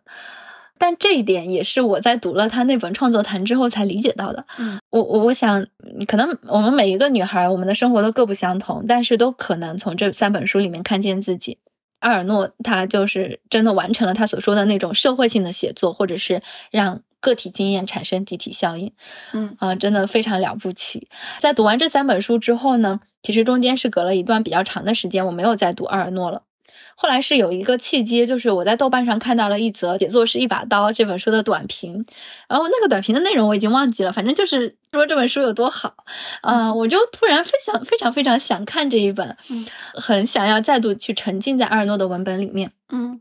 然后其实今年八月份是出了阿尔诺的五本精装系列嘛，我就想说，那要不去书店蹭一蹭吧？不知道西西弗有没有阿尔诺的书？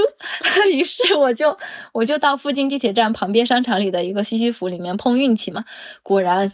一进门就看到了写作是一把刀摆在那个门口文学类新书速递的位置，那现在已经不在那里了。嗯，对，当时我是正好看到它，我就觉得这个契机也很妙，因为我好像是中间隔了一天再去，它就已经不在那个位置了。嗯，就是如果说我当天去没有看到他的话，可能我就会错过他。呃，但是我蹭到了，所以说今年十月我就我就又读了他三本书：《年轻男人》、《简单的激情》和《写作是一把刀》，然后还有一本《占据和羞耻》。我打算这两周再去西西弗把它再掉。对，我就是因为你的案例，你跟我说写作是一把刀，我狂推，然后我就也去西西弗。对，我们说不定很好蹭一本书，我肯定是同一本。哦，你蹭的书里面还有我的手汗，救命！手汗，我受不了。有以为这期会有多严肃吗？对不起。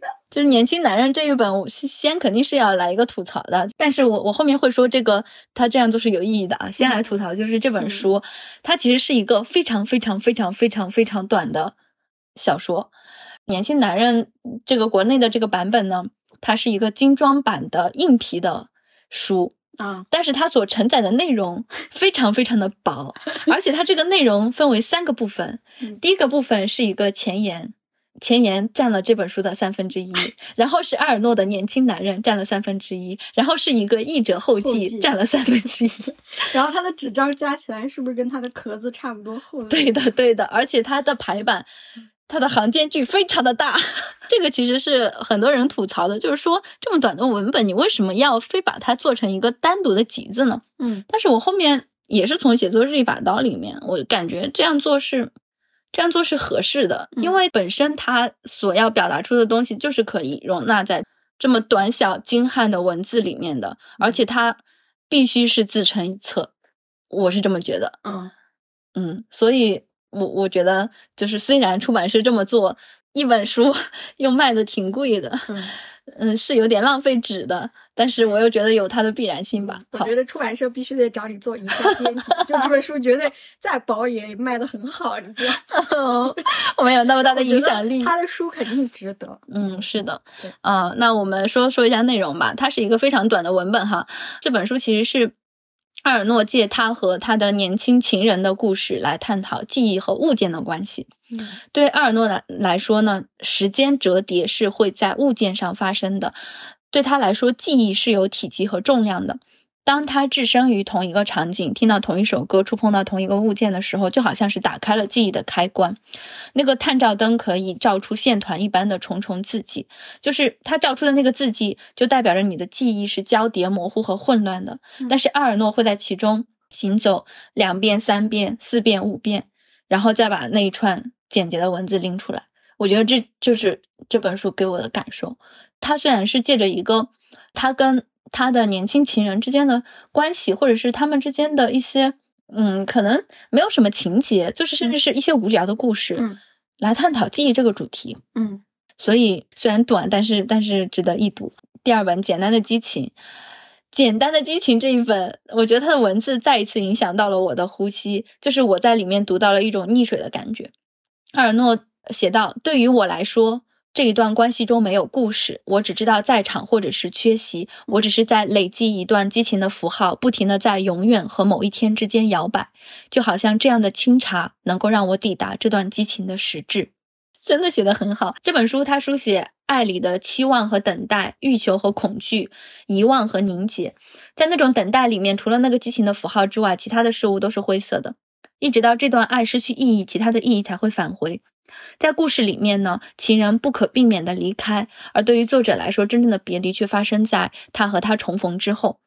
我觉得阿尔诺书写的心理描写的部分，那种等待的焦灼、激情的释放、对失去的担忧，非常非常的细致，但是能够 流进读者毛孔的文字，我觉得就是我真的非常喜欢这一本。然后我看到豆瓣有一个人写的短评，说是对恋爱脑的刻画入木三分。我很不喜欢这个短评，我觉得，哎呀，就所谓恋爱脑之类的这种概括，会毁毁坏文字的。就是我我不要这样的概括，我觉得这种概括能不能少一点？就是如果你你真的诚实的去面对自己，去等待一个注定离别的爱人的那种心境，嗯。你真的能读进去？你怎么能够不被这个文字伤到呢？怎么就是简单的概括它是那样的脑呢？我觉得不能。对，就是标签的一个负的作用。对，就它看起来很凝练，但是它真的丢失了很多细节。就是很多具体的东西，你如果总是用一个标签说它就是什么什么，对呀，就很没意思。嗯，唉，所以现在我就感觉自己网上冲浪时间。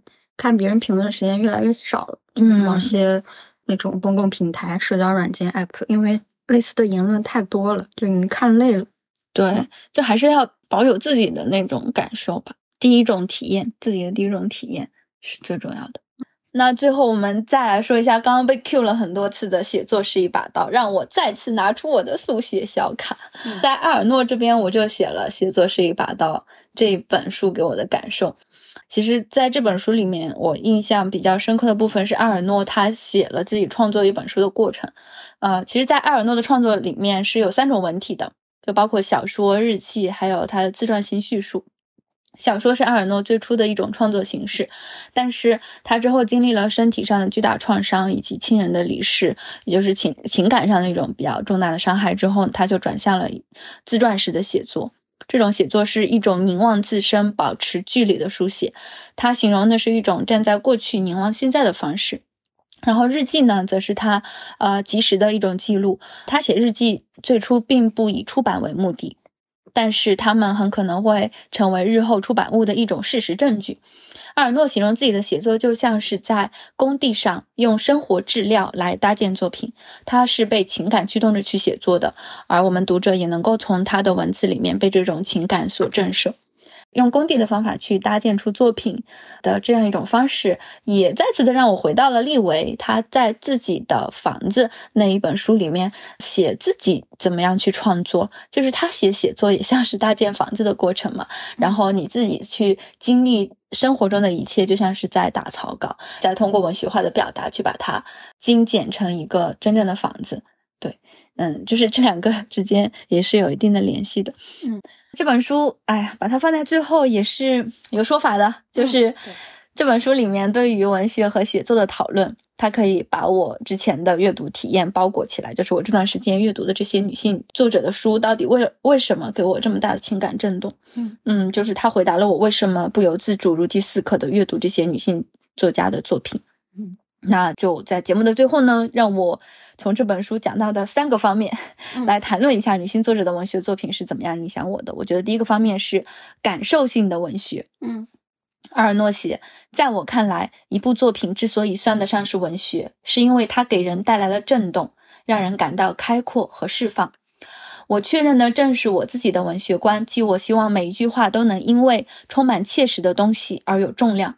我希望词不再是词，而是感受和形象。词一旦被写出来、被读到，就转化成一种坚固的现实，而不是轻飘的东西。就像人们在谈论建筑时说的那样，他给出了他自己对于文学的定义，就是文学让人感受到震动，让人感受到开阔和释放。我觉得这个就是说中了我的阅读体验。然后我们，嗯，不知道大家记不记得我在开头的时候。聊金爱烂的时候，他其实也说过他心里的文学观。他说，文学是一种善，它可以在读者的脸上注入表情和温度。文学甚至是可以救人的。那我们就可以在金爱烂的文字里读到自己某个时期的镜像，它能够帮助我们更好的想象他者，这样我们就和文学完成了一种情感的交流。而在乌格雷西奇的小说里面。嗯，他书写的是他的流亡故事，但是我们也能被那种伤痛打散，共感到一种割裂，就像我们也在阅读的过程中被剥夺了身份，失去了位置一样。立维呢，他是直接的写出存在某种莫名的哀伤，就是我们刚刚聊到那个自动扶梯的故事，他在某时某刻突然的袭来，你突然意识到自己泪流满面，这种事情是真实存在的。树总帮我证实。嗯，当我在他们的文字中行走的时候，就能够感受到自己的感情被承载、被托起，在文字里，也在身体里流动。正是这种感受，促使我去阅读，不停不停的更接近、更接近他们的文学。而我们也很确切的知道，我们阅读的这一切，就像阿尔诺说的，它不是轻飘的东西，而是坚固的现实。这种文学和我们的生活是紧密交织的，文学绝对可以刺透生活。在我们以前的节目里面，树总也有说过，就说我特别善于将周遭的事物和小周的印象联系起来嘛。嗯，其实我觉得对我来说，阅读的意义就在就在这里。那我想说的第二个部分就是女性写作。阿尔诺写道：“讨论女性写作，这实际上是在搞基于性别的区别对待，而且只是针对女性的。性别因素在很大程度上决定了创作和接受一种由女性所写的写给女性的文学。有一种文学是这样的，这种文学广泛的出现在女性杂志和和林系列的小说里。但是，这种所谓的女性文学都不一定是女性写的，是这种文学让人们形成了刻板印象。与之相对的。”男性的版本可能是 NASA 系列某一类的连载的侦探小说以及间谍主题小说，但人们不会说这些是男性文学。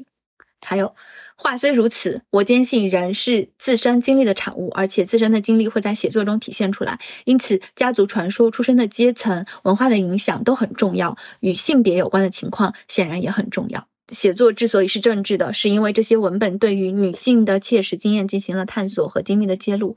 正因如此，男性对女性的看法，女性对女性自身的看法都能由此改变。其中有一点非常重要，正是这一点与政治极其相关。正是这一点让写作或多或少的发挥作用。这一点就是自传写作中我和所讲出来的事情的集体效应。我更喜欢这个说法，集体效应，而不是普遍效应，因为没有什么是普遍的。我和文本世界的集体效应超越我们在生活中经历的独特性和个人意识的局限，给读者提供了把文本变成属于自己的东西的可能性。读者可以对自己发问，也可以解放自己。这一切很多时候是通过阅读过程中产生的情感自然而然的发生的。嗯，这个是我摘录出我认为这本书里面谈论到女性写作的一些一些观点。首先，我觉得第一点，他所说的这个女性写作就是。传统意义上的那种被画在女性写作里面的故事，其实是给女性以局限的，因为它就是比如说言情小说啦，那种只关注情感的东西，没有一些宏大叙事的东西，那就是女性写作。这个我觉得其实就是埃尔诺所说的刻板印象。嗯，所以他觉得不应该有于这个固定的东西。对对对，就是他自己也说了，就是并不存在一种叫做男性写作的这么一个文学分野。哎，那你觉得如？这一期的标题或者是主题，我觉得我们叫女性写作是没有问题的，因为阿尔诺他在这里抨击的是那种传统的刻板的女性写作，嗯嗯，但是呢，好比有一个概念，它原本是这个意思，但是你不停不停的去引用它，就会让它产生更加宽广的、更新的含义。我觉得我们这里说的女性写作绝对是一种新的，就是。就是被更多的呃女性作者重新定义的一种女性写作，就是我们其实相当于是在这里面不断的去拓展它的外延，就是我们读到了一些好的作品，我们把它放到了这里。对，不是说女性写作它就是言情小说，嗯，也像艾尔诺说的，就是男性对女性的看法，女性对女性自身的看法都能由此改变。这个改变是怎么产生的？就是更多的真正的知道怎么样去开展女性写作的人。他们发出声音了，他们写了更多的作品了，让我们看到真实的女性的生活，真正的女性的声音是什么样的。更多的人被他所影响，才会有这种改变的可能性嘛？就不是局限在以前的那种被划定的女性写作的圈子里面。嗯，所以我觉得我们现在提女性写作是没有问题的。嗯，就是在于你怎么看待这个。对的，对的。所以这里是主要为我们的标题正一下名。我记得我之前在有看林兆的一个访谈的时候，呃，也有一个访谈者去问林兆说他是什么女性写作，然后林兆说我很讨厌这个，你把我划分在女性写作的分类里面，我为什么没有男性写作呢？我觉得这个是很多女性作家想要问的问题，因为。嗯，女性的作者被太多的只跟女性的作者去比较，或者是说，呃，很多人会认为他们的文学，呃，就是只有一种样子。嗯，但是男性的文学却是那种正统的，可以多姿多彩的。嗯，这种可能是对于女性的一种不公平。嗯。就是在这个语境下，你可能说提女性写作是不合适的。但是我觉得在另一种情境下，就是我们鼓励更多的女性来写作，来表达自己真实的声音，来用自己的作品去影响别人。在这种情境下，我们是可以说女性写作的。嗯嗯，对我我其实刚刚读的这些，呃，也不单是在聊女性写作和女性经验。它也呼应了我在之前所说到的阅读中的情感连接。在阿尔诺看来呢，历史中或者是传统观念里所定义的女性写作，是虚伪的、人造的、统治性和目的性的。他其实是在为男性服务的，就是让你们女性就困在你们的情感困局里面，去被那些言情小说所影响，甚至这些言情小说可能是男人写的，然后你就以为爱情就是那个样子的，对，就是把一些言情小说塞给女性读者，但是这并不是真正的女性写作。好的女性作品是怎么样的？就是埃尔诺所说的，应当能够讲出这种集体效应，读者能够从文本里面看到自己的故事，联想到自己的经验，获得自身的解放，这是好的女性文学拥有的力量。所以。埃尔诺说：“文学是跟政治极其相关的嘛？女性写作其实就是政治性的呀，写作绝对是一种夺权斗争。”嗯，我觉得乌格雷西奇、利维、伍尔夫，呃，他们他们其实对这一点。也都有比较鲜明的观点表达吧，包括呃乌格雷西奇，他其实我们在前面说他有说女性和文学以及烟的关系，在那一章里面他就讽刺了男性怎么样利用女性嘛。然后利维他这三本书其实都是在讲女性写作，在讲女性的权利的问题。然后伍尔夫，嗯，一间自己的房间也也说的很清楚，他们的观点非常明确。金爱烂他可能在自己的文学作品里面没有特别明确的表达过，就是女性写作的问题，但是。我们仍然能够感受到她的文字是女性主义式的，因为她对普通人和边缘人的关切其实就是一种女性主义的实践。嗯所以，这个也是我我我们想要把这一期做作为女性主义文学书单的一个原因，嗯，因为他们真的都是一种特别好的女性文学啊，嗯嗯，呃，这本书的最后其实是艾尔诺的一段个人的独白，嗯，然后我们刚刚没有提到的是，这本书的内容其实是他和热奈，呃，在持续数年的时间用电子邮件的方式进行对谈，嗯嗯，然后最后形成了一个文字，嗯。在埃尔诺最后的独白当中，他就说，就是在和热奈对谈的这些年间呢，社会和文学界的样貌都发生了变化。嗯嗯，比如说啊，在对谈中提到的关于文学的和关于政治的、关于写作和女性主义的这些问题，容易变得不合时宜。嗯，在文学领域做一些违反常规的事情，失去了它本身的意义，因为违反常规已经成了最荣耀的、最经常给出的标签。嗯，但是他依然坚持的是，写作不是一项在社会和政治之外的活动。这个深刻的信念贯穿了整个对谈的线索。我从未如此确定，面对发生的事情，我要表达立场，因为与二零零二年相比，情况变得更灰暗了。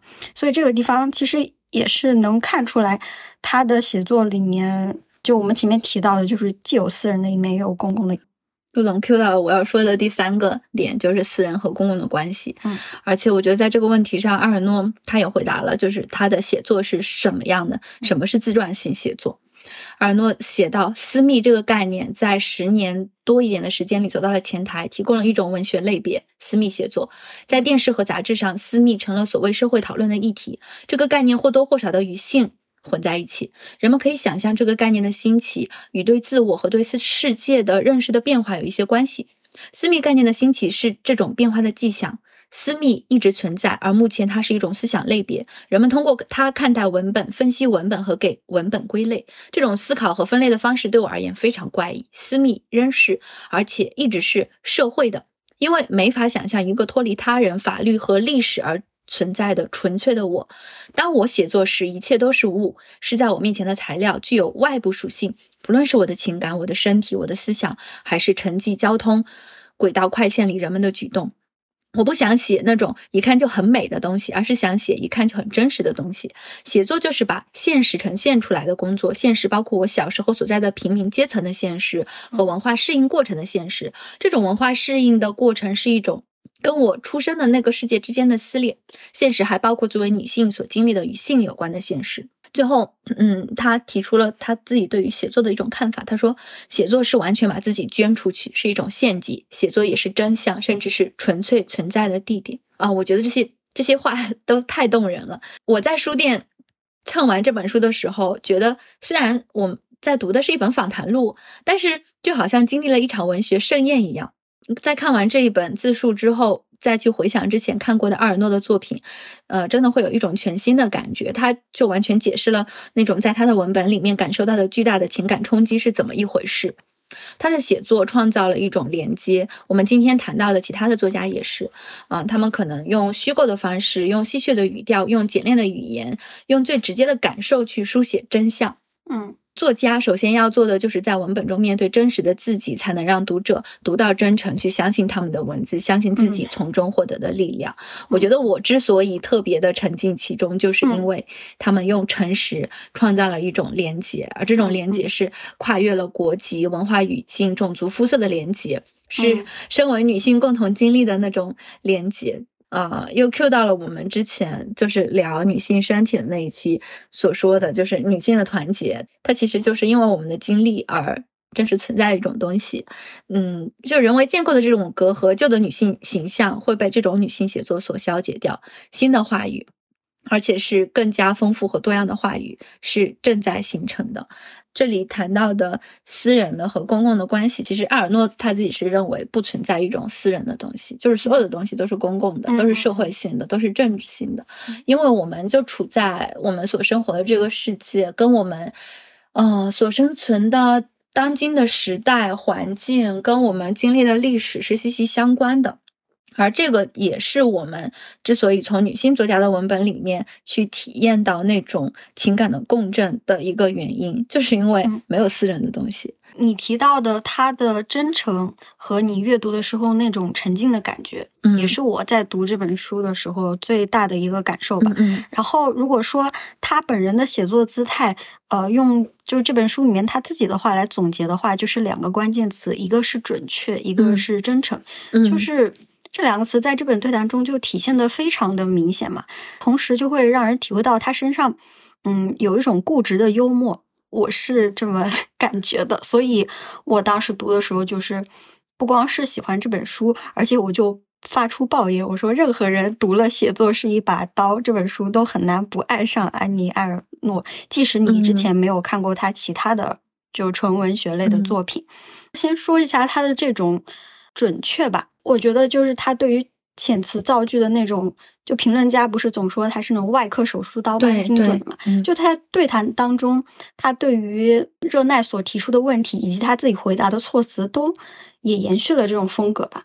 有的时候我会觉得，如果把它放在中文互联网的那个 MBTI 的，就是这个体系下，肯定会有人给他贴标签，说他是 ENTP，你知道吗？就这种感觉，哦就是会有人把他贴上标签，说他是杠精，因为他对什么事情都 就是他要抠你的那个字句，然后去反驳你或者是什么。嗯虽然他可能本人并不是有意要怼你，就是这么一种形象嘛。嗯但是他的这种他这种固执就会让人很喜欢他。比方说啊，就是热奈问他，呃，你写作背后有没有什么深层信念？然后他就说。我不想讲一段幼年经经历，然后编造出一种就是我生来就是要写作的这种，就大家喜闻乐见的故事嘛。嗯然后热奈问他：“你是否在面对书桌、电脑时才觉得自己是作家？”埃尔诺直接就说：“你的问题不成立，因为我不觉得自己是个作家，只是一个写作的人。”对，呃，然后他还说，旅行途中呢，如果他当时正处于一个写作期间，那么所处的异国他乡是监狱，而把自己按在那儿写东西的那张桌子才是自由。嗯，就是他有很多这种回答，你就觉得京剧，你知道吗？嗯嗯，关于真诚的话，呃，我是觉得他在这种邮件对谈中透露出的那种真诚，有时候非常的直白和可爱。而且他因为这个对谈是持续了数年的，然后在这些年间，包括他写序言的时候，就是嗯时间其实已经过了蛮久了。他有提到自己二十多岁刚开始写作嘛，当时的他认为文学的目的是改变现实的样貌，要剥离起物质层面的东西。无论如何都不应该写人们所经历过的事情，因为生活是低于文学的。那是他二十多岁，就是年轻的时候的想法嘛。他认为，就是如果没有得到升华，这些东西是不能进入文学的。但是我我们最早做那个关于杨本芬奶奶的那一期的时候嘛，嗯就是其实已经很好的印证了，就是他在厨房里面完成的写作，恰好说明了。啊，生活本身不应该被认为是低于文学的。然后呢，在序言的最后，他就说，十年之后，嗯，他意识到写作是通过我所经历的，或者我在周遭世界所生活的和观察到的，把现实揭露出来。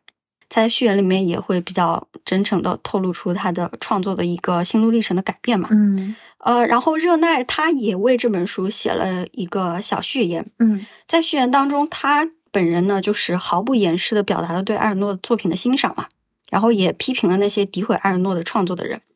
然后很神奇的就是，热奈他本人的作品呢，形式上与埃尔诺是完全相反的。埃尔诺他又说，热奈他看待事物的方式与自己相去甚远，因此就是他感到无比自由。我当时看到这里的时候，其实是有一些疑问的，就是这两个人非常的神奇，他们之间有种磁场，嗯就是他明明都知道自己和对方的呃写作的形式呀，然后看待事物的方式都截然不同，但他们居然就又都非常的期待和对方的交谈，也都对对方的作品给予了肯定嘛。嗯然后在开篇的时候，呃，热奈他有说，就是如果您愿意的话，我想试着慢慢将您引向某种别处。他这个这句话意思就是他想通过对谈的方式，慢慢的就是呃，让埃尔诺能够聊出一些新的东西嘛。嗯然后，所以我现在要对阿星发问啊，怎么有问题？没有没有，不是不是，不要紧张，就是突然慌了。对阿星，如果你愿意的话，我想试着慢慢将你引向某种别处。就是你在读的时候看到他们两个人，嗯，就是对彼此的一些认知嘛，就是你是怎么理解？就是两个写作方式如此的大相径庭的人都表现出了那种对彼此交往的强烈的兴趣，就是他们之间的这种关系。就你可能很专注于艾尔诺本人的发言，我觉得你你说的很对，就是凯体的部分，我其实看的比较少。嗯，我觉得他们之间的这种吸引力就很正常啊。嗯，因为他们的行文风格差差距很大，嗯，所以反而对对方是有吸引力的。我并不觉得这是一种奇怪的事情，也不是奇怪，就是觉得很神奇。就是提到他们要展开对谈这个事情，两个人都很激动，就而且说的就是就是因为。呃，我们的这个看待事物的方式相去甚远，因此我感到无比自由。我当时其实是因为这句话，突然产生了一些想要思考下去的，但我也没想出什么。埃尔诺说的，就可能我觉得可以举一个例子，嗯，你跟你的朋友以及跟陌生人之间的关系，嗯，就是当你跟一个人太过熟了之后，嗯。你有些话反而是不容易对他说的，但是你你比如说你在网络上 认识的某一个陌生人，你可能会对他倾吐更多，因为他跟你生活的联系太少了，他不会对你造成很大的影响。我觉得，就是如果说举这个例子的话，可能阿尔诺觉得他跟热奈之间的就是行为风格差距很大嘛，所以他去聊天的话，对对方所造成的影响可能会比较少。嗯。嗯，所以他可能可以更加多的去展现自己的内心，就是提供一种可能性的解读。我也不知道是不是这样子，挺好的。